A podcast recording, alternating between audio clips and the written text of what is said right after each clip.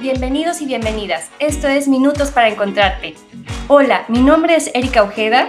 Y yo soy Ernesto Proa. Hemos creado este espacio con mucho cariño para ti. Esperemos que lo disfrutes y sobre todo que logres tomar la información y herramientas que mejor te funcionen para tu crecimiento personal. En cada episodio de este podcast te acercaremos a todo aquello que hemos aprendido y te acompañaremos en tu camino de conexión. Te damos la bienvenida con un corazón lleno de agradecimiento. Comenzamos.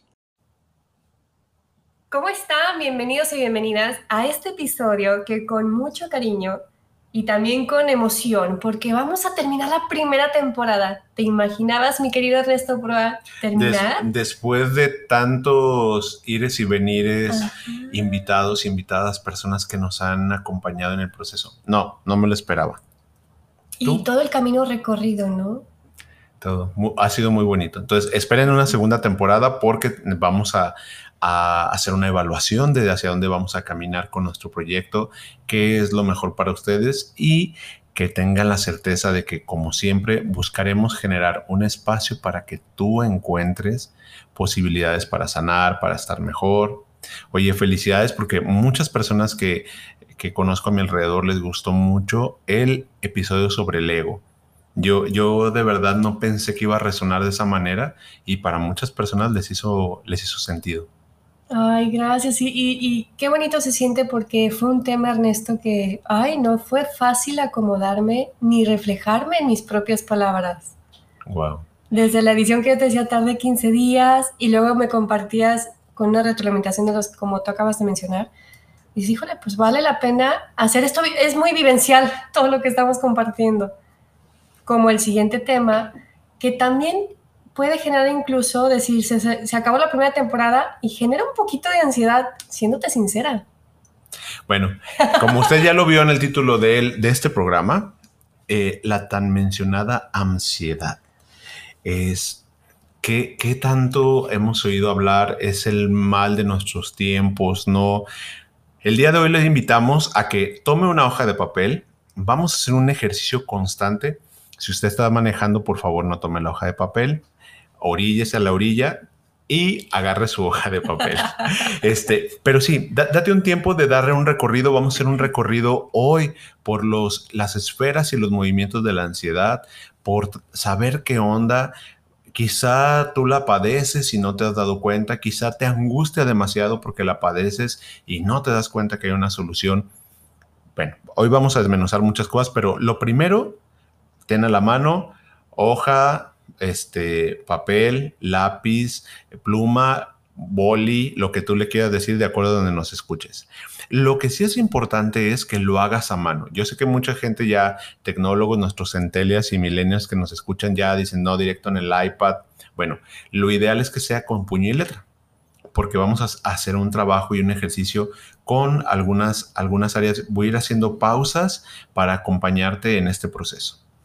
Y luego dicen también que cuando escribimos con puño y letra, tal cual, así como has comentado, conectamos cerebro y sentimiento, ¿no? Y, y, desahogamos sobre todo, ¿no? Porque es una forma en la que la energía va saliendo a través de la escritura. Para comenzar, me gustaría compartirles una frase. Esta frase es del muy famosísimo Walter Rizzo, que tiene muchísimos libros sobre, sobre todo de pareja, sobre todo de relaciones interpersonales humanas. Él es muy enfocado al amor de pareja, al erotismo de pareja, a los vínculos afectivos. Y esta frase de él que tiene que ver con nuestro tema. Para mí, para ti y para todos los que nos están escuchando, para todas las que están escuchando. Para vencer la ansiedad, el miedo al futuro, a lo incierto, como dijo un sabio, hay que entregarse incondicionalmente a lo inevitable. Walter Rizzo. Y lo inevitable pues son demasiadas cosas.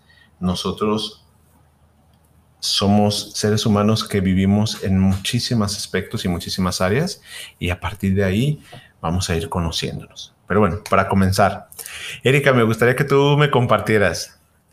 Sí, no, que te rías. Ay, Ernesto, ¿Qué es para ti la tan mencionada ansiedad? Diría el perrito, tengo ansiedad.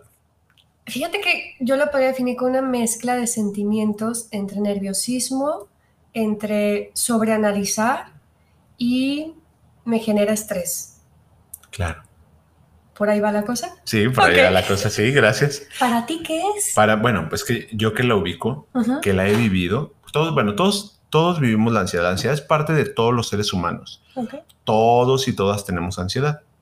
El problema es cuando la ansiedad se nos desborda y pues toma el control de nuestra vida.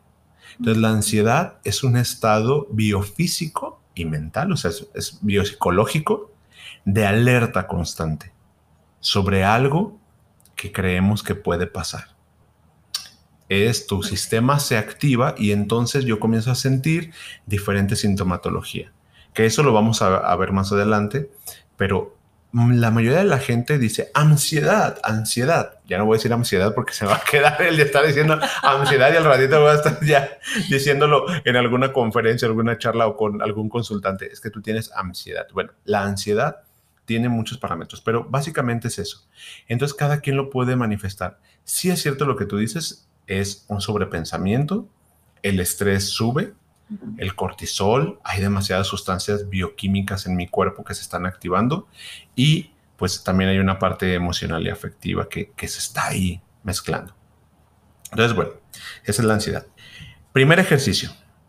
Yo les pediría que tomaran una hoja, van a escribir en medio de la hoja, vamos a hacer un mapa mental y que escriban cada quien qué es lo que más les preocupa del futuro y alrededor de este, de este pensamiento hagan líneas y escriban, bueno, encierras tu pensamiento en un círculo y como si fuera un sol, alrededor vas escribiendo líneas donde pongas todas las consecuencias de este pensamiento. O sea, ¿qué es lo peor que crees que puede pasar en este pensamiento? Y te digo que me lo han dicho en carta astral, códigos mayas, yo que me dio a, clavados de conocerme, la fortuna me dice, fortuna incierta. Y, y eso me genera ansiedad, Claro. porque aparte es futura, dije, ya valió. Sí, entonces lo que tenemos claro es que en este tipo de pensamientos cada uno vamos a ver nuestros pensamientos catastróficos, que ya lo vimos en el episodio con Rafael Hurtado. Este, si no lo han escuchado, regresense, tenemos dos partes y ahí, ahí hay unos pensamientos que están notándose. Ese es como un primer ejercicio. Ahora, en otra hoja aparte, dibuja tu cuerpo, tu silueta. No es clase de dibujo, 90, 60, 90. lo que usted quiera. y vas a notar en la parte del cuerpo que esté afectada cuando tú te sientes con preocupación o ansiedad. ¿Cuál es la diferencia entre estrés, preocupación y ansiedad? La preocupación es un pensamiento que está de manera constante que me puede llevar a la ansiedad o al estrés. En el estrés mi cuerpo está activo porque tengo que resolver algo en su mayoría inmediato. Tengo estrés porque necesito llegar por mi hijo, por mi hija. Tengo estrés por pasar el examen. O sea, es algo que sí va a ocurrir y que está inmediato. Pero en la ansiedad no. En la ansiedad, la mayoría de las cosas no sabemos si va a ocurrir o no y a partir de ahí comienzo a, tener mucha angustia. Y es una angustia y es un pensamiento que está exagerado. Bueno, pero también para entenderlo es, tenemos que dividir dos cosas. Hay una ansiedad que es endógena y exógena. Endógena es dentro de, exógena es fuera de. Es decir, puedo yo tener algún tipo de trastorno, alguna enfermedad que me genera ansiedad. El, pues eh, la diabetes, hipertensión y todas estas generan ansiedad. Son ca- ca- catalizadores de ansiedad. No, es un síntoma, o sea, la ansiedad se vuelve un síntoma de la, de la enfermedad. Es decir, cuando los niveles de azúcar están muy elevados, pues el cuerpo se pone ansioso. Taquicardia. Ajá, claro. Pero aquí la ansiedad funciona como un síntoma, no es como una enfermedad. Mm. Entonces, nosotros nos vamos a enfocar sobre todo a cuando la ansiedad está en un ambiente meramente psicológico o emocional. Aunque también alguien que lo padezca por derivado de alguna enfermedad, lo que vamos a hablar le va a servir porque son las mismas situaciones, pero a lo mejor yo no me voy a enfocar en, en decir, bueno, a lo mejor si bajamos tus niveles de azúcar, si tú eres diabético o diabética, bueno, no, no eres, a mí no me gusta eso. Sí. Si tú vives con una enfermedad de este tipo, si tú convives con, con la diabetes y es parte de, de, tu día a día, entonces a lo mejor, bueno, baja, baja el azúcar y la ansiedad se va.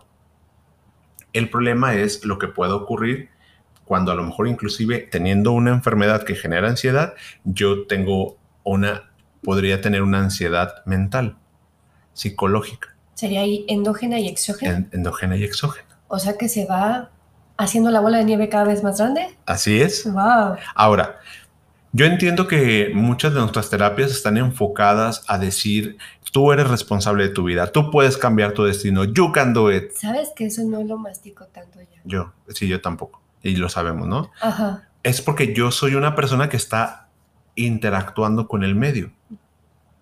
Por ejemplo, en culturas como la coreana, la japonesa, donde la exigencia del deber ser es muy alta, Ah, pues desarroll tenemos personas que desarrollan trastornos de ansiedad, ataques de pánico con una normalidad porque el nivel de exigencia que está afuera choca contra todos mis recursos que yo tengo. Porque imagínate cómo yo decir, ah, es, sé una persona zen y medita y todo, cuando todo lo de afuera me está pidiendo y exigiendo algo. Entonces sí, hay momentos en que lo exógeno, lo, exter lo externo, ¿Sí? me puede generar y desencadenar algo. La pérdida de un ser querido, normalmente los duelos, en muchos de los casos, tienen una etapa de ansiedad, porque es una respuesta al dolor que estoy sintiendo, a lo que no sé qué va a seguir sin la persona, sin mi pérdida del trabajo, si, si mi pareja se fue y todo esto. Sí, sí genera. Y, y fíjate que ahorita que mencionaste duelos, ¿cómo se sienten las, la, la- el evento cuando quita sus pertenencias que ya no va a usar? Híjole, también es fuerte. Claro.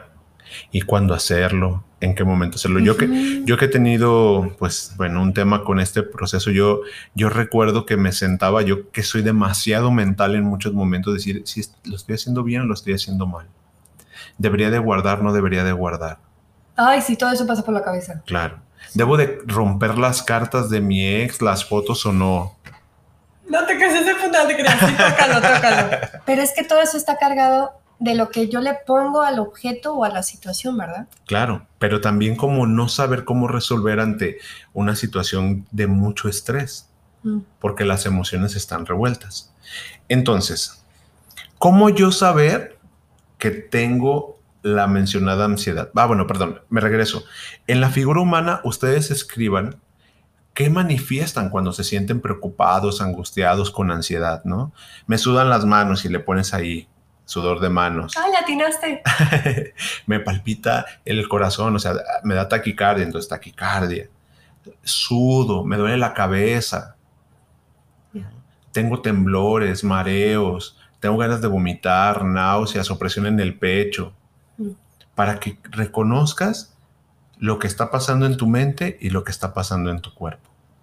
Y vamos a ir más adelante, como ir desmenuzando todo esto. Ahora, eh, la ansiedad tiene un problema porque es un juego muy fuerte en la cabeza. ¿Cómo en mi cabeza voy a poder decidir si lo que me pasa está correcto o no? Si es lo cierto o no. Porque el sobrepensar nos cansa. Y al estar yo tan agotado, tan agotada mentalmente, no se, se comienza a volver confuso. Por eso también comienzan a existir otro tipo de síntomas que van relacionados a cuestiones psicológicas. Por ejemplo, cuando alguien tiene episodios de ansiedad, comienza a desarrollar una, una hipersensibilidad a lo externo con lo interno porque el diálogo es muy grande. Pongo un ejemplo. Ajá.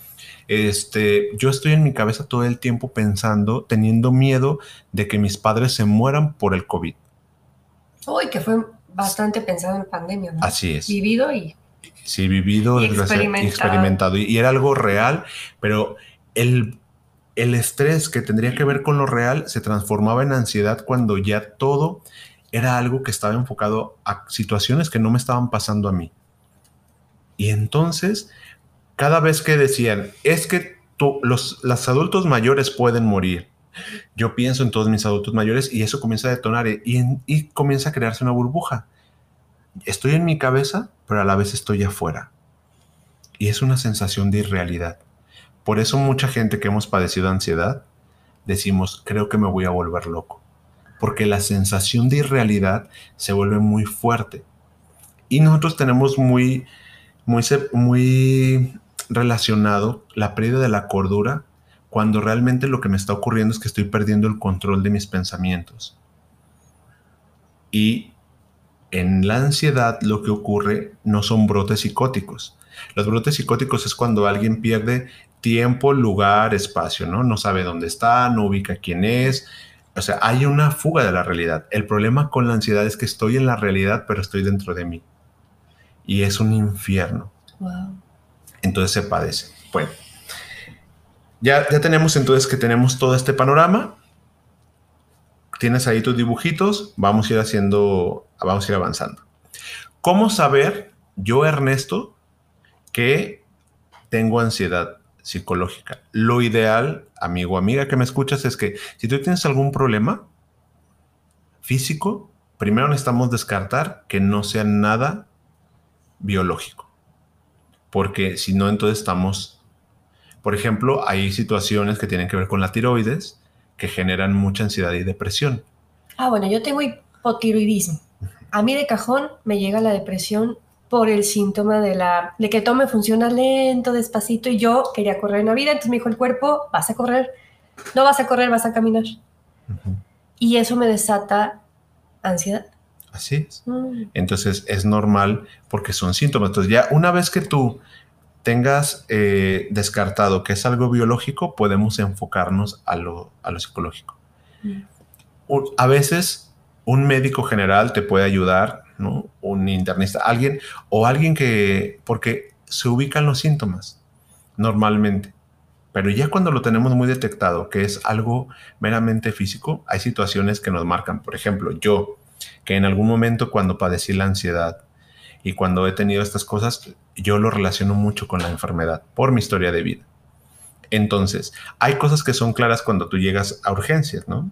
Si tu pupila está dilatada, si estás oxigenando bien, ah. todos esos primeros síntomas que nos hablarían de si es algo complicado o no. Y entonces cuando ellos te checan ese tipo de cosas, podemos ir descartando, ¿no? Porque cuando yo no estoy oxigenando bien, aunque yo tenga la sensación de, mareo y demás, pues es otra cosa. Pero cuando oxigeno bien, mi pupila está quizá un poquito dilatada por el estrés. Hay otros factores que nos, la temperatura, dicen, no, hasta no bajar el nivel de tensión y de ansiedad, si esto prevalece, podríamos hablar de algo físico, biológico meramente. Entonces te sacan de urgencias y te dicen váyase a su casa váyase con un psiquiatra, váyase con un ah. psicólogo, vaya a buscar terapia, lo que cada quien... Antidepresivos. Antidepresivos, todas esas cosas. Pero ahorita, bueno, vamos a, irlo ubicando, ¿no? Entonces, bueno, ¿cómo saber que yo tengo ansiedad? Cuando mis pensamientos y todas estas emociones físicas ya es algo que me obstruye tres áreas de mi vida, como lo dice la Organización Mundial de la Salud, que el concepto de salud integral es biopsicosocial, ¿no? Es decir, que ya entonces mi ansiedad, la ansiedad, bueno, la ansiedad, la ansiedad con la que estoy conviviendo, me genera un daño físico que me limita, aunque yo no esté enfermo físicamente. ¿Cómo qué sería? Por ejemplo, la sensación de opresión en el pecho. Ah. No es real quizá porque está ocasionado por algo psicológico, pero como se vuelve físico ya es algo que me obstruye. Dices, no, ni para qué voy a salir a correr. Así es. Ya. Otra opción. Cuando entonces yo ya tengo miedo de que algo me pase y, no voy a la fiesta, no voy a la reunión, o sea, ya mi parte ah. social se obstruye. Cuando entonces estos pensamientos ya son tan invasivos que todo el tiempo estoy angustiado, preocupado, con dudas. Entonces, si esto es permanente, podemos estar hablando de un cuadro de ansiedad. Puedo yo tener un cuadro de ansiedad, pero no tener el trastorno porque tendría que ver con el tiempo. Si tú tienes dudas, sería importante consultar a un especialista porque cada caso es diferente y eso es algo que es interesante. Cuando hablamos de ansiedad, ahora que mucha gente lo habla, piensa que la ansiedad es algo generalizado, Pero como cada quien tiene una sintomatología particular de la ansiedad, por ejemplo, a ti te sudan las manos. A mí no me sudan las manos cuando me pongo ansioso. Hay alguien que mueve la pierna todo el tiempo con ansiedad, alguien que se muerde las uñas, los dedos. Pero a mí eso no me ocurre. Yo podría decir, cuando a mí me ha dado ansiedad, yo siento la presión en el pecho. ¿Te acuerdas cuando te decía que me temblaba el ojo derecho? Me decías que me decías que el mundo externo era muy fuerte para ver o aceptar. Así Y esa era mi ansiedad también. Claro. Eh, justamente eso vamos a ir, hacia allá vamos a ir con el dibujito. Bueno, pero entonces, si es una constante que te está obstruyendo, ya estamos hablando de un problema. Ah, yo puedo tener un episodio de ansiedad, todo el mundo lo puede tener cuando tenemos una situación concreta, ¿no? Pero resulta que el episodio se va y yo ya puedo seguir funcionando. Puede ocurrir, por ejemplo, la muerte de un ser querido y entonces en ese momento tuve un ataque de ansiedad o un ataque de pánico, que es el ataque de pánico es el miedo incontrolable, el miedo a morir, el miedo que es no racional y que se nos apodera. ¿Y es diferente el cuadro de sentir un, ataque de ansiedad a un ataque de pánico? Sí. Eh, pueden estar combinados y en la mayoría de los, eh, de los casos están combinados, pero en el ataque de pánico es el miedo incontrolable. Ok. Yo los he padecido, también es horrible. Yo coincido junto con las personas que hemos compartido estos casos, incluyendo consultantes, que ni a nuestros peores enemigos, bueno, yo diría, ni, a, la persona que más me puede haber dañado, se lo podría desear. Porque es una situación muy compleja. Alguien que tiene esquizofrenia, pues a lo mejor en algún momento se pierde y le puede dar ansiedad, pero fugarse de la realidad, que es lo que mucha gente cuando tiene ansiedad tiene miedo, pues realmente no, ni siquiera te das cuenta, ¿no? El problema es cuando te das cuenta de lo que está pasando y eso genera demasiada angustia y miedos. ¿Va? Bueno, entonces, hay muchos tipos de ansiedad. Cada quien tiene, tiene sus tipos y su sintomatología. Básicamente tendríamos, a nivel psicológico, sobrepensar demasiado las cosas, vivir con mucha angustia. Se comienzan a desarrollar pensamientos obsesivos sobre un tema o un evento. Todo el tiempo estoy pensando sobre el mismo tema. Y es un pensamiento obsesivo, no lo puedo calmar. Y este pensamiento me genera angustia y me genera que mi cuerpo físico reaccione. A nivel, a nivel este, a nivel mental, también tenemos que hay una sensación de irrealidad de hay una sensación de pérdida de control, hay mucho miedo y sobre todo estamos mucho en el futuro. Esa es la característica. Exceso de ansiedad es exceso de futuro. Estamos demasiado angustiados por lo que puede ocurrir. Es que si en el 2023, es que si no se acaba la pandemia, es que si nunca me caso, es que si no acabo la carrera, es que si no saco 10. Entonces todo el tiempo estamos allá y entonces y nos cuesta estar aquí. Para muchas personas que viven ansiedad es muy angustiante porque pareciera que el resto de las personas que son funcionales, en cuanto a vivirse en el presente, lo ven muy sencillo. O cuando tu familia te lo desestima. Relájate, no pasa nada.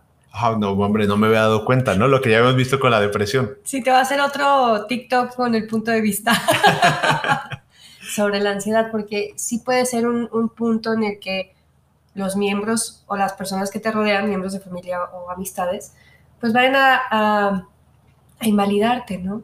Claro. Necesitamos entender algo muy simple. Nosotros como seres vivos, como animales, mamíferos, evolucionamos a nivel cerebral. Entonces, nuestro cerebro reptiliano, los reptiles y las aves que tienen el cerebro primitivo, son cerebros que no tienen mucha complejidad y que básicamente tienen dos funciones. Funciones autónomas y supervivencia. Ay, ¿cuáles eh, las autónomas es, ¿tú en este momento piensas que estás respirando? No. No, porque tu cerebro tiene esa función. Mi cerebro no dice, ah, que circule la sangre. Ah, que le crezca el cabello. ¿no? Sí, que palpite el corazón. Que parpadee, no, es funciones autónomas. Y luego tenemos las funciones que son de autocuidado de supervivencia. Y básicamente los animales, cuando están en peligro, hacen tres cosas. ¿cuál- ¿cuáles observas? En un perrito que está en peligro, ¿no? Ay, pues ladra, ladra, ladra. Ajá, entonces, ¿qué más hace? ¿Qué más podría hacer? Gruñe. Ajá, mm, ¿qué más? O se puede esconder. Entonces, y hay una última, que los perros no lo hacen, pero algunas especies sí, se hacen las muertas. Ay, los tlacuaches. Así es. Entonces, en mi sistema autónomo, huyo Ay, Ataco. no. o me hago el muerto. Ay, Dios mío, sí. Entonces, alguien que vive con ansiedad, su sistema autónomo, la tecla está pegada. Mm. Agarras un Word y tienes pegada tu tecla en la letra L. ¿Te va a dejar utilizar algún comando? No, se va a bloquear la Se va a computadora. bloquear la computadora. Todo el tiempo va a estar ahí. Entonces, cuando estamos en tu periodo de supervivencia, la ansiedad está ahí. Y entonces, como mi cerebro está hecho para sobrevivir y mi cerebro no, no está siendo racional respecto a la sensación de peligro, yo solamente voy a estar alerta con el peligro. Entonces, cada quien tendrá una respuesta acerca del peligro porque la respuesta acerca del peligro vendrá de acuerdo a tu experiencia de vida. A lo mejor en tu experiencia de vida tú tenías que correr. A lo mejor en tu experiencia de vida sufriste golpes y lo que tenías que hacerte bolita pues para aguantar el, el chingadazo que te iban a poner. A lo mejor tenías que hacer que nada pasara y volverte como Drax de, de de la Galaxia, ¿no? Hacerte invisible. Me va a querer ser invisible. Pero, pero, Sí. pero ahí hay una respuesta. En mi área de oportunidad, en mi sombra, es huir, precisamente. Entonces, imagínate que tienes que, que tu cerebro dijera, Erika, todo el tiempo tienes que huir. Biológicamente, ¿qué haría tu cuerpo para que pudieras huir, estar preparada para huir en todo momento? Correr. Sí, pero ah, para, Oh, para poder correr, tu cuerpo, ay, adrenalina. adrenalina todo el tiempo. Muchísima, sí. Entonces, para que pudieras correr, ¿cómo tendría que estar tu corazón?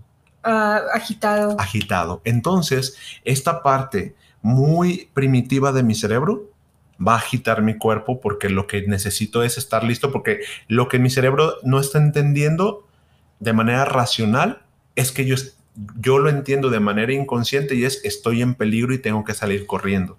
Sí. Por eso tu sintomatología de la sudoración, por eso tu sintomatología de, de la ansiedad tendrá que ver con el, que tu cuerpo está preparado para qué.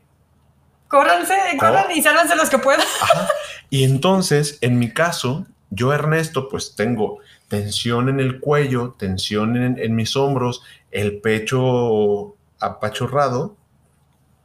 ¿Cuál crees tú que sea de acuerdo a que biológicamente la respuesta? ¿Estoy queriendo correr?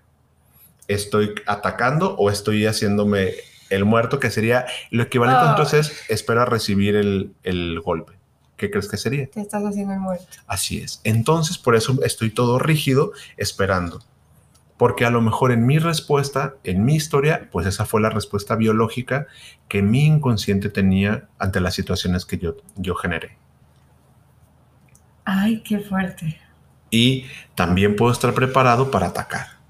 Entonces, Claro, Como toro, ¿no? claro, y todo el tiempo estoy en alerta de qué va a pasar, porque no me voy a ir, voy a atacar. Y, y no lo pongamos tan, tan literal como tal, no es que vaya a atacar y, y golpear a alguien, sino, si- sino el instinto o la parte que yo desarrollé es ir sobre de eso. Porque eso te ayuda a sobrevivir. Claro, Ya lo aprendiste y es un modo, fue un modo de vida que te hizo llegar hasta acá.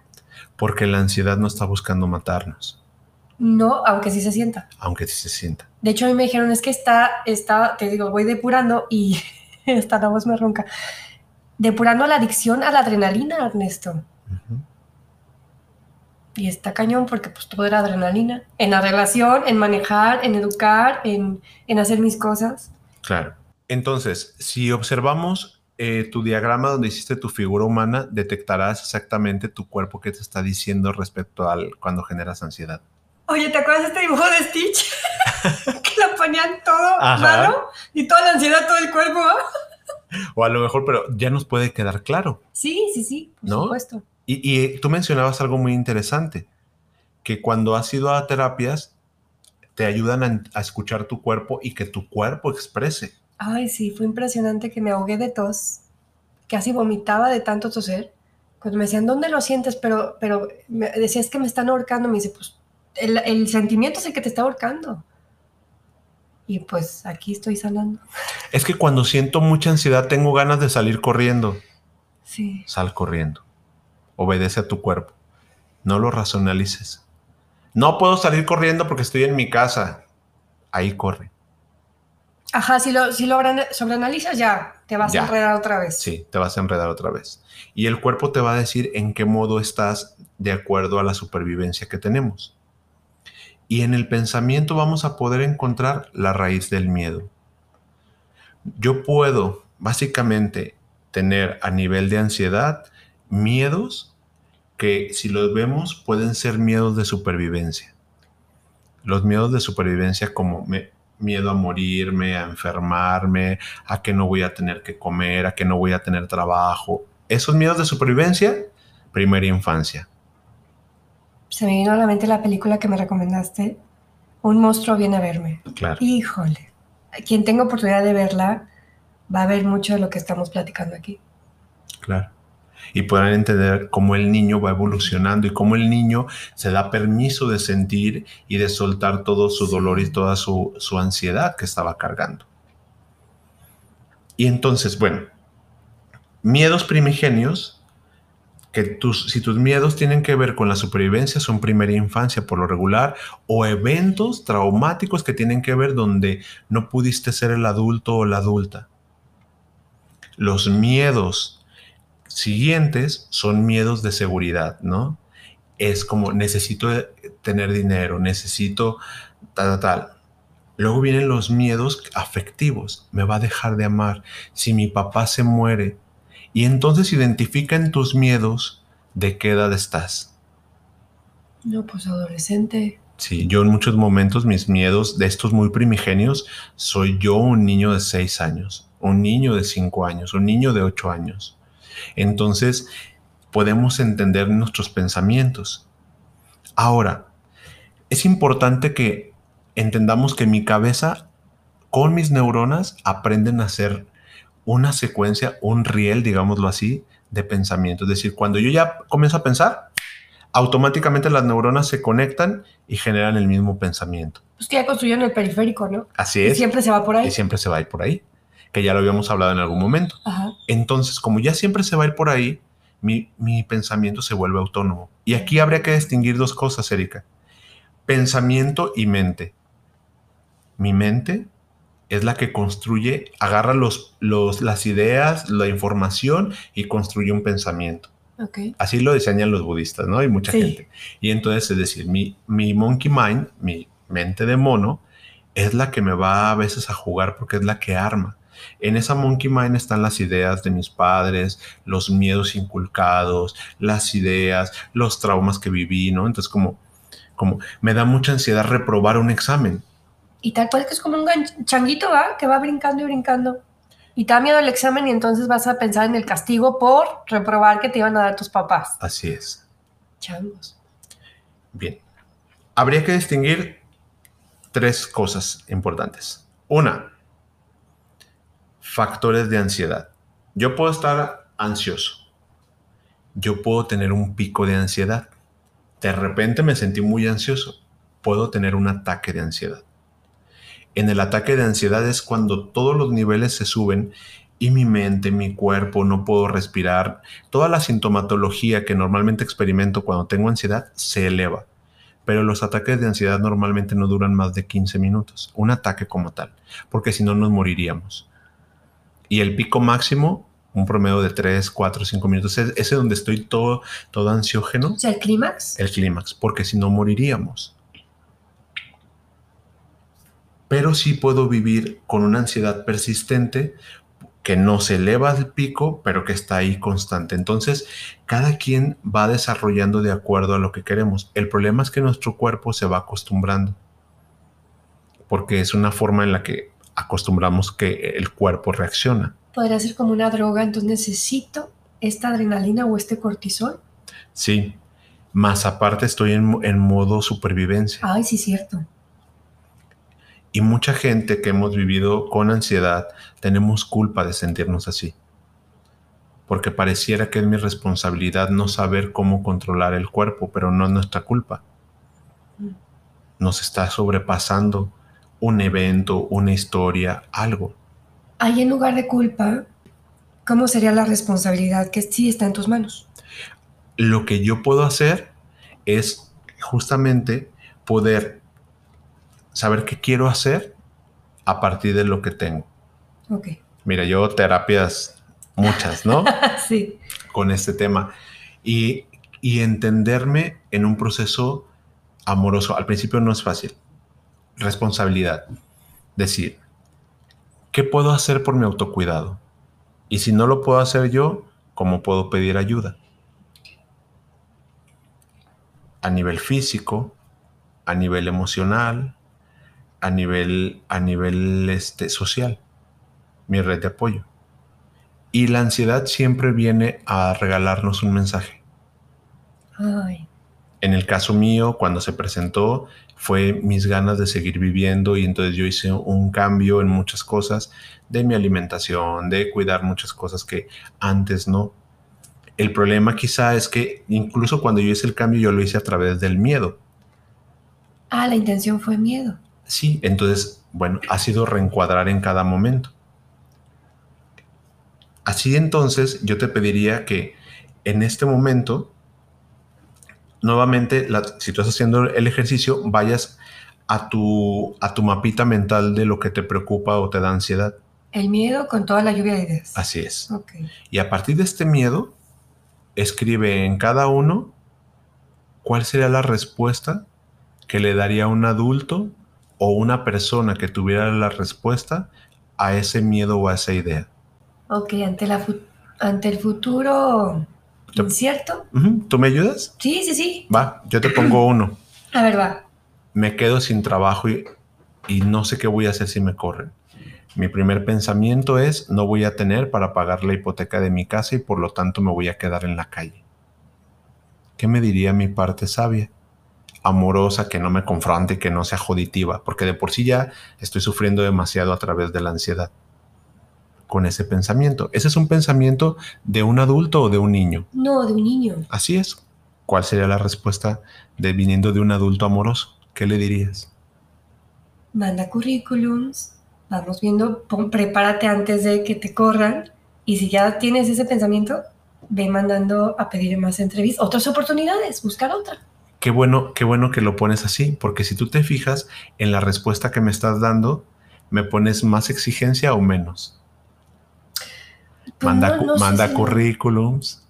¿Hacia dónde me llevas? A la acción. Ajá, pero la acción, yo tengo mucho miedo de que me corran, no me están corriendo. ¿Y tú hacia dónde me estás llevando? Ah. Manda currículum más esto.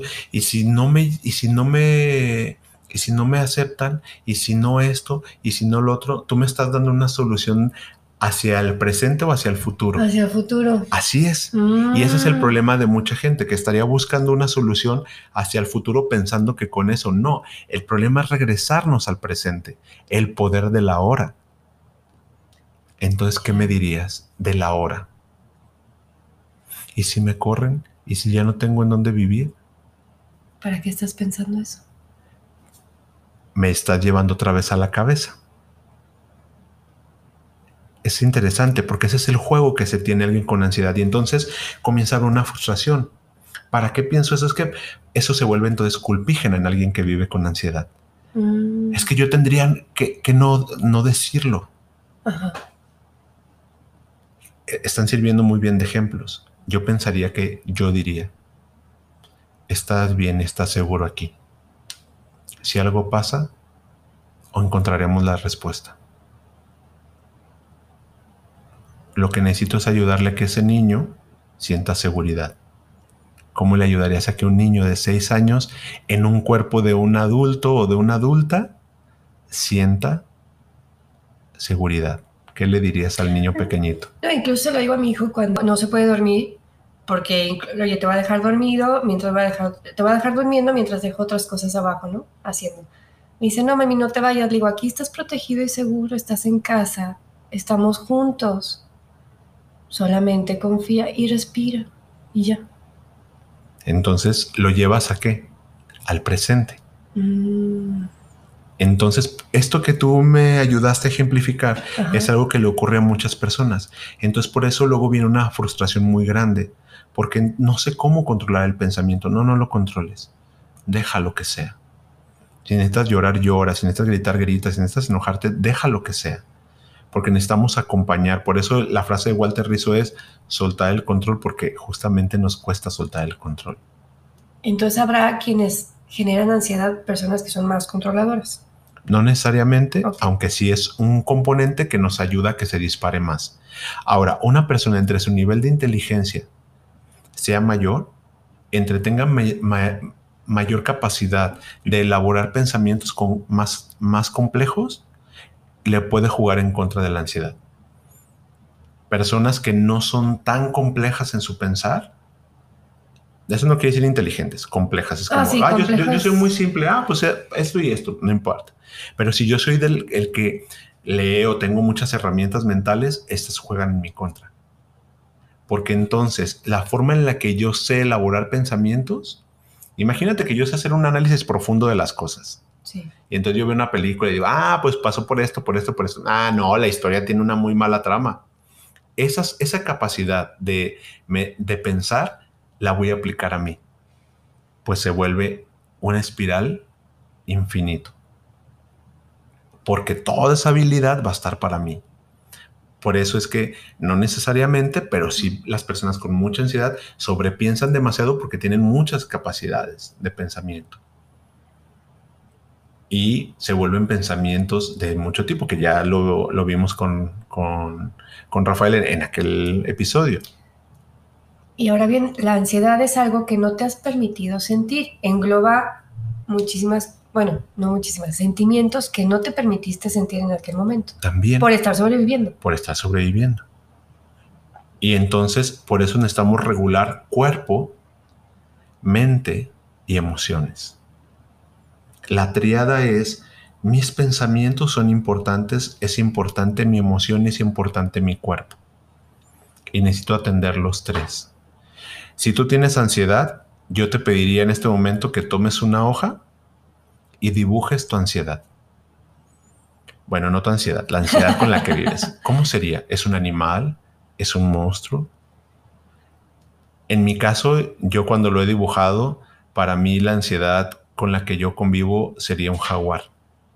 Ay, qué bonitos. Los jaguares son hermosos. Los jaguares, no sí, sí, tu ansiedad. Claro, pero ¿por qué yo lo asimilo como un jaguar? Porque estaría agazapado viendo en qué momento atacar. Y cuando ataca es muy veloz y se mueve rápido. Ah. Y entonces yo ahí, yo ahí me siento a veces observado. Pero también este jaguar me viene a hablar de cosas. Porque normalmente la ansiedad se presenta cuando yo estoy dejando de vivir algo que quiero vivir. Te estoy dejando de sentir algo que quiero sentir. Y hay una enseñanza.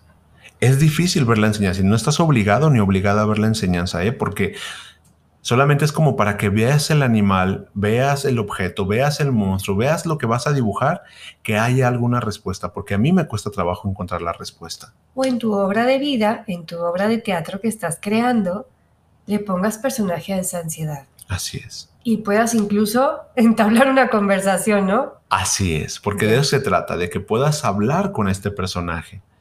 Cuando te sientas calmado y calmada en la medida de lo posible, a lo mejor no tan calmado al 100, pero cuando tus pensamientos no te invadan. Mm. Ahora, algo muy importante es que muchas personas que hemos vivido con ansiedad, elegimos el sufrimiento porque nos angustian las, las soluciones. Porque desgraciadamente el medio ambiente no nos no favorece la salud emocional. Si tú te fijas, pues en tu empresa tú te puedes incapacitar si tienes broncas de eh, una gripe, el COVID es muy bien visto ahorita, ¿no? Aunque, aunque estaba muy satan- satanizado antes, si te enfermas de COVID, es como, ah, bueno, le dio COVID, ya lo tenemos normalizado. Pero alguien que dice, no pude ir a trabajar porque tuve un episodio de ansiedad, para empezar, ni está tipificado dentro de, de la salud pública que te puedan incapacitar por eso, ¿no? Te ponen depresión, te ponen, pero la ansiedad es incapacitante. Bueno, ok. a lo que voy es al ritmo y al tiempo. Habrá gente, personas a las que, habrá personas, perdón, a las que les funciona el psiquiatra. Pero si el psiquiatra te ayuda a no sufrir, esa es tu opción. Si al psiquiatra o la psiquiatra entras con mucha resistencia, primero necesitas vencer la resistencia para saber. Yo, Ernesto, a favor o en contra de los este, medicamentos controlados, creo que es una decisión personal, pero yo pensaría que es importante primero explorar muchas otras cosas si es que no te convence el medicamento, pero si te convence, entra con, con todas tus ganas de, al tratamiento, pero busca ayuda, pide ayuda. ¿Sabes que estaría para una constelación de, tu, de la propia ansiedad, no? Claro. Cómo se ve, cómo se mueve, qué dice, qué no dice. Y tal vez ahí no es que te ahorres ir al psiquiatra, pero puedas tener una perspectiva que tu mente y tus pensamientos no te dejaban apreciar. Y, y algo importante, la ansiedad se cura como tal, no porque la ansiedad, la ansiedad como tal no es una enfermedad. El trastorno de ansiedad, sí. Y sí puedes tener una calidad de vida buena y sí hay una opción. El problema es que yo lo he visto en consultas que la mayoría de las personas llegan muy cansadas y muy desgastadas a un proceso. Porque imagínate cómo sería 24 horas pensando en algo, no dormir, no comer. Y entonces a partir de eso, no entender, entonces llegas muy desgastado. Y lo que yo he visto es que muchas personas que comienzan a tener un bienestar, abandonan los procesos que les pueden ayudar porque es cansado seguir en el proceso. Imagínate, tener ansiedad o un episodio de ansiedad es como si te aventaras una corrida de 8 kilómetros, ¿no? No te mueves quizá, pero tu corazón está palpitando, tu, tu mente está desgastando mucha energía. Entonces estás agotado. Llegas a un proceso psicológico, de acompañamiento, lo que sea, y comienzas a estar descansado. Pero además, a descansar, pero a la parte estar agotado mentalmente de seguir en el proceso. Entonces es normal que muchas personas comienzan a abandonar los tratamientos porque es, es sentir que, necesitan un respiro de todo eso. Pero ahí es donde no necesitas soltar. ¿De qué te da risa? Es que precisamente me dijeron que mi camioneta estaba reflejando lo que yo estaba ya como tanto el desborde de, de poder haber ansiedad, sobreanalizar y toda esta parte de agotamiento espiritual por una situación difícil pues me dijeron, claro, tu camioneta se le quemaron bujías, pistones y así va la cuenta. Entonces me dijeron, pues es que tú llegaste, metiste freno, hace cuenta el freno de mano y derrapaste llanta. Tu camioneta te está reflejando lo que por dentro tú tenías. Te lanzaron una granada y explotaron bombas que ya traías adentro. Y, y, a veces abandonamos ese proceso, ahorita que lo estabas mencionando, porque por instante te sientes tranquilo y dices, ya, ya se acabó pero la energía va a estar ahí, Ernesto, y no se va a ir hasta que la atiendas. Claro, lo que desencadena el que estés en modo supervivencia, pues estará. Se requiere mucho amor para un proceso terapéutico, se requiere mucho amor para vivir con esto, pero puedes, podemos tener todos calidad de vida. Compasión también y paciencia. ¿Qué herramientas podemos tener? Bien, ahora yo te pediría que escribas toda tu red de apoyo. Yo, ah, bueno, también es muy de la mano tener ansiedad con depresión, porque muchas personas cuando se deprimen es una forma en la que el organismo entiende que va a regular el que tú estés tan alterado. Pero, pero date un, un respiro y de verdad siéntate y escribe tus redes de apoyo, tus redes económicas, con qué cuentas para poder salir adelante, a quién le puedes pedir ayuda, quiénes son las personas que te pueden escuchar genera un diario de pensamientos, escribe y escribe. Tu pensamiento necesita, tu mente necesita sacar y desahogar. Es muy cansado estar escribiendo cuando estás tan agotado, pero créeme que va a ser una muy buena herramienta. Ejercicio sí o sí. Porque sobre todo cardio, necesitamos gastar la energía, caminar, nadar, pero si tú en este momento, como algunas actividades generan introspección, no lo hagas solo por ejemplo, luego es decir, muchos, muchos doctores, se siente estresado, vaya y camine, camine 20 minutos. Se la va a rayar. Sí, pero 20 minutos caminando tú sola, ¿a qué te va a favorecer? a que estés en el run run de tu cabeza, ¿no? Claro. Entonces, si no puedes, pues escucha un podcast, es- ríete, hay muchos podcasts de risa, eh, haz algo, pero si no, busca estar acompañado. Busca grupos de, de apoyo, de ayuda. Un caldito del alma para, un caldito de pollo para el alma. ¿Te acuerdas de ese libro? Sí. Y, y sabes que si haces ejercicio generas endorfinas y la endorfina contrarresta la adrenalina y el cortisol. Pero tengo mucha flojera. No importa, 10 minutos, 15 minutos, dale la vuelta a la manzana. De preferencia, haz ejercicio en, al aire libre en tu medida de tu posibilidad. Habla con personas. Ah, y por favor, también estaba uno de mis consultantes decía, yo, yo estoy en un grupo de Facebook donde es de ansiedad y pues todo el mundo está platicando cosas negativas. Procura que quien te vaya a escuchar no esté en el mismo círculo porque pues no te va a favorecer. Más bien va a aumentar eso. Va a aumentar, sí. Fíjate lo que escuchaba hace poquito en una chava que estoy. Ah, se llama La Bruja Filosófica, que me encantó. Y hacía el glanding. Vete descalzo a tocar el jardín, abraza un árbol, contacta a la madre tierra, porque ella tiene el poder y la creación de transmutar todos esos sentimientos. Entonces, yo a veces recibo una sesión en consulta, se acaba y me voy a pasear al perro, me voy al jardín o algo para drenar lo que no es mío, pero al mismo tiempo yo acompaño. Claro. Ahora, entonces, ve a terapia, busca un terapeuta que sea amoroso, que entienda los procesos. Si en algún momento no te sientes cómodo con él o con ella, porque lo que te está diciendo pueda resonar a que ve la ansiedad como algo culpígena, habrá otro terapeuta, habrá otra terapeuta que sabrá acompañar el proceso de una forma amorosa. ¿Te digo otra herramienta? ¿Sí? El curso de milagros. Es un curso para la mente, para el pensamiento, todo lo que está desarrollándose, para el alma, que te va a quitarte las arañas de la cabeza. Claro, y puedes eh, acceder a videos de YouTube. Por favor, nada más la ansiedad, no la vivas solo, no la vivas sola en la medida de tus posibilidades. Busca estar acompañado o acompañada, porque en la medida en la que te sientas acompañado por una red de apoyo, va a ser más fácil y llevadera. Si yo a favor de medicinas alternativas, en la, que, en la que tú consideres y en la que tú creas que te pueda facilitar. Y si para ti es la opción el medicamento controlado, también dale. Pero por favor, cualquier cosa que inicies, conclúyela.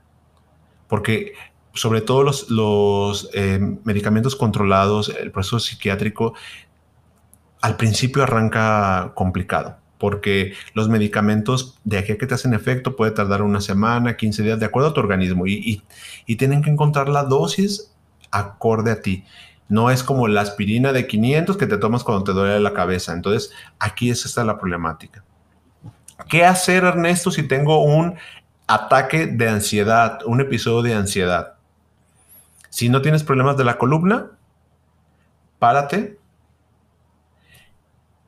flexionas tus rodillas, tus pies y las puntas a la altura de tus hombros y solamente quédate ahí flexionado. Vas a hacer un ejercicio de bioenergética donde todo tu cuerpo va a comenzar a temblar y a sudar. Si necesitas gritar, gritas si te mueves. Hay ejercicios de yoga que puedes aplicar cortos para un ataque de ansiedad. Acuéstate en el piso. Busca que las superficies sean y, que todo tu cuerpo esté contenido. Si puedes poner una almohada debajo de tus rodillas, todavía mejor para que tu columna se, se expanda. No te pongas una almohada que puedas sentir y ahí. Procura respirar a tu ritmo lo más profundo que puedas. Verbaliza todo lo que te esté pasando. Háblalo, aunque no estés con nadie, háblalo. Si lo puedes escribir y hablar al mismo tiempo, también es otra, otra gran herramienta. Hay otro que decimos, algunos le llaman 5 de 5, otros le llaman este, 10, 10 y 10, pero bueno, básicamente es 10 objetos que veas, 10 cosas que escuches, 10 cosas que huelas, palpa 10, 10 superficies. Es para ir quitando de la cabeza y estarnos ubicando en el presente. Si tienes alguna situación compleja, ve a una unidad médica para que atiendan, aunque pudiera ser ansiedad. Por lo pronto calmante, ¿no? Que te puedan administrar. O a lo mejor solamente que, que te puedas sentir que hay alguien ahí. Si es que es tu opción. Y libros. El poder de la hora. Muy bueno. Hay un libro que yo recomiendo muchísimo que habla sobre la ansiedad y todos los procesos que hay dentro de la misma. Y es un libro que no tan fácil se consigue, pero este pero podemos tener acceso a él y con eso poder quizá puedes tener muchas herramientas. Es un libro de, muchos ejercicios, lo puedes comprar por Amazon, por Mercado Libre o en la librería de tu, de tu preferencia. Eh, y lo haces los ejercicios y lo puedes llevar a consulta cuando, cuando lo tengan ahí a la mano. Se llama Supera la ansiedad. Así, Supera la ansiedad. Es una portada con una mariposa pintada y los autores es Stanley H. Block. Yo que no, ya saben mi, inglés mayamero. Quienes han seguido los capítulos saben que tengo inglés de Miami. Y si hablas bien inglés. Carol, Caroline Brian Block, que es también creo que es la esposa de él, y la editorial en México es Editorial Diana. En otros lugares y en otros países está en una versión en inglés. Y este es un libro que a diferencia de todos los que yo he trabajado sobre la ansiedad, eh, tiene un proceso muy interesante porque te va llevando de la mano Habrá otros que también serán buenos, ¿eh? pero a lo mejor los que ya yo he tenido la oportunidad de ver no son quizá tan, tan eficientes. Practica mindfulness, este, métete a grupos donde puedas hacer actividades en la medida de lo posible. Habla mucho con la gente que te preocupe y sobre todo que sepas que si tú estás pasando por un periodo de ansiedad, de un momento difícil, desde aquí te lo digo, sí se puede salir de esto y amorosamente podemos encontrar las soluciones. A veces estamos en el cuarto muy, muy denso, lleno de humo, pero en algún lado está la puerta y se puede salir. O como dicen las, las noches oscuras del alma, ¿no? Que también se va a acabar y todo es temporal en esta, en esta dimensión y no hay cantidad suficiente de ansiedad para saber el futuro. Así es. Tal vez solamente pidan confiar y tener fe. Soltar el control, que es lo primerito, ¿no? Para poder confiar. Ah, y no, tener sí, primero, pues toda la parte humana, ¿no? Claro, sí, y, sí, a lo que me refiero es lo que entiendes, entiendo tu mensaje, ¿no? Pero yo diría, a veces lo difícil que es cuando tenemos ansiedad es perder el control, porque justamente tenemos miedo a lo que se avecina. O lo que dice el curso de milagros es, te sientes conectado de la fuente, de ese amor infinito, de esa parte eh, pues yo le digo Dios, habrá quien crea en una divinidad y, y pues crees que no está ni siquiera que ni siquiera existe y es cuando más miedo sientes. Y también se vale sentir miedo aunque creas en Dios, porque luego mucha gente religiosa que yo he atendido, ¿no? Que, que se dedican a la parte religiosa y les conflictúa en su fe. No eres humano, y, a veces esta parte muy racional de, de, saber que tienes tu fe, pero que a la vez tienes mucho miedo y que eh, hay un choque porque ya no sabes deberías de confiar pero no lo haces, acuérdate que este es un pensamiento muy primigenio. Y el miedo, ayer que participaba en las preguntas de las historias, el miedo es primitivo, es eh, instintivo, no lo vas a dejar de sentir. Para finalizar, me gustaría que revisaras lo que escribiste y que en este ejercicio pudieras pararte cuando puedas frente a un espejo y hables contigo y con la ansiedad con tu dibujo puesto en el pecho y trates de decirle a la ansiedad todo lo que sientes, es decir, ponle palabras a lo cognitivo desde tu emoción y desde tu pensar. Y permítete, jugando en este juego medio loquito de, del espejo, que la ansiedad te responda con esa, desde esa forma que, que dibujaste. Y escribe lo que te está pidiendo. Si la ansiedad en este momento de tu vida te diera un mensaje amoroso, ¿cuál sería? El mío en particular, creo que sería en este momento de mi vida, vive y disfruta lo más que puedas. ¿Cómo cierras este, esta temporada, Erika? ¿Cómo, cómo te vas Llena de ansiedad, ¿no te crees? Me dio ansiedad hablar de la ansiedad. Me dio ansiedad que se acabe la primera. Ay, la verdad es que lo había comentado antes y lo reafirmo. Haber estado frente a un micrófono en 31 capítulos contando este creo que es cuando más me he conocido en mis límites y, en mis formas de cómo actúo ante la vida. Ante este juego, Ernesto, porque a veces se me olvida que es un juego y no lo disfruto y tengo que ser, y, y elijo ser excesivamente responsable y la vida no es así. Y también hemos dicho, no, no me etiqueto en decir soy ansiosa. No es una etiqueta con la que me identifico ya. No soy una etiqueta en la que me identifico, soy, con, soy una persona que vive con adrenalina llevaré su proceso y pacientemente mm, estoy depurando esas toxinas que están en mi cuerpo y que no forman ya parte de mi realidad.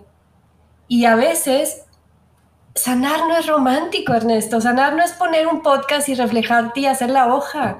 No se siente chido. Salir de esa parte cómoda, de decir, pues son ellos, no soy yo, o no eres tú, soy yo, pues tampoco es romántico. Y, creo que lo he compartido tanto en historias como en este podcast, que más allá de ver lo que podamos enfrentar, es el resultado y al final del camino es padrísimo y la vida es disfrutable y es maravillosa. Y yo sé que ahorita estoy en un proceso y va a ser padre la recompensa. Y el proceso también es disfrutable. ¿Cuándo le hemos exigido una semilla de mostaza que germine o que sea un árbol de mango enorme en un año? Pues no. ¿Por qué si nos le exigimos a la naturaleza, nos exigimos a nosotros? Y es una parte de la que digo, a ver, pues Kika, amorosamente me abrazo, amorosamente me desespero, amorosamente lloro, amorosamente digo, ya no vivo con tantas piedras en mi mochila. Eso es lo que me ha ayudado este podcast.